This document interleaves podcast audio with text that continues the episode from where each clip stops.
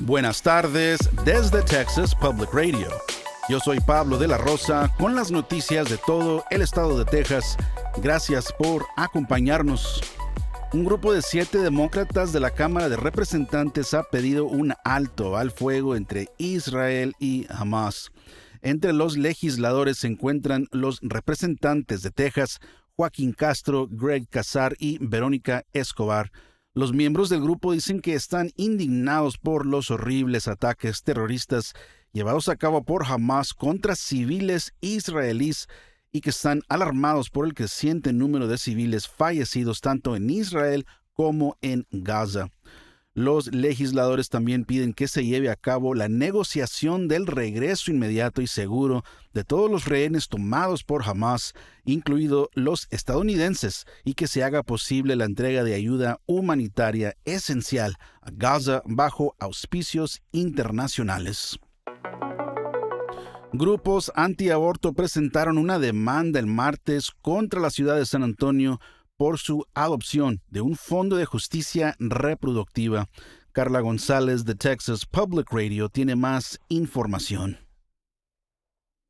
El Consejo de la Ciudad de San Antonio aprobó un fondo de justicia reproductiva de 500 mil dólares en septiembre como parte de su presupuesto para el año fiscal 2024. El fondo otorga financiación a varias organizaciones que brindan servicios integrales de salud reproductiva. Esto podría incluir a grupos que proporcionan transporte y vivienda para personas que buscan abortos fuera del Estado. Los demandantes alegan que el fondo va en contra de la prohibición casi total del aborto en el Estado y piden al juez que bloquee la distribución de los fondos. Soy Carla González reportando.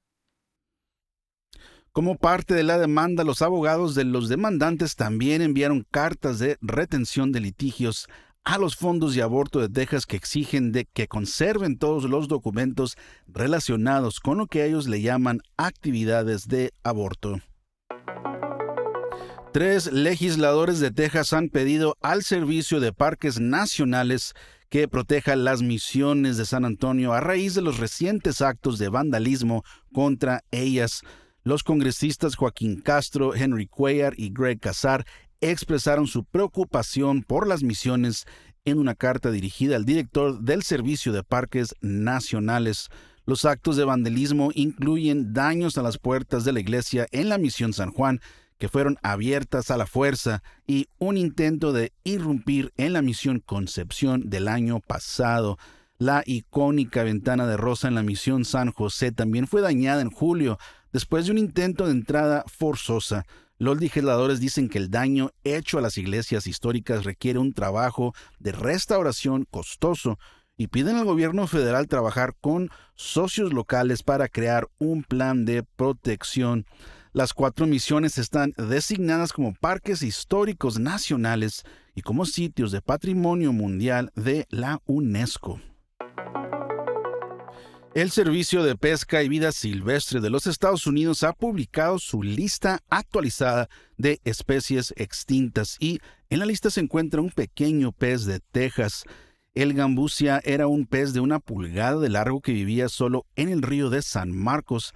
Esta especie sufrió por el uso excesivo de agua que afectó el suministro subterráneo y el flujo de manantiales. El gambusia de San Marcos fue catalogado como en peligro de extinción en 1980 y fue visto en estado salvaje en 1983. El Servicio de Pesca y Vida Silvestre de los Estados Unidos propuso eliminar el pez de la lista de especies en peligro en 2021. Esa decisión se finalizó el lunes y la lista se actualizará oficialmente el próximo mes. Esto ha sido TPR Noticias al Día. Nos vemos mañana jueves con más reportajes de todo el estado. Sigan nuestro canal en YouTube o Facebook para no perderse ninguna historia. Desde el Valle del Río Grande para Texas Public Radio. Yo soy Pablo de la Rosa.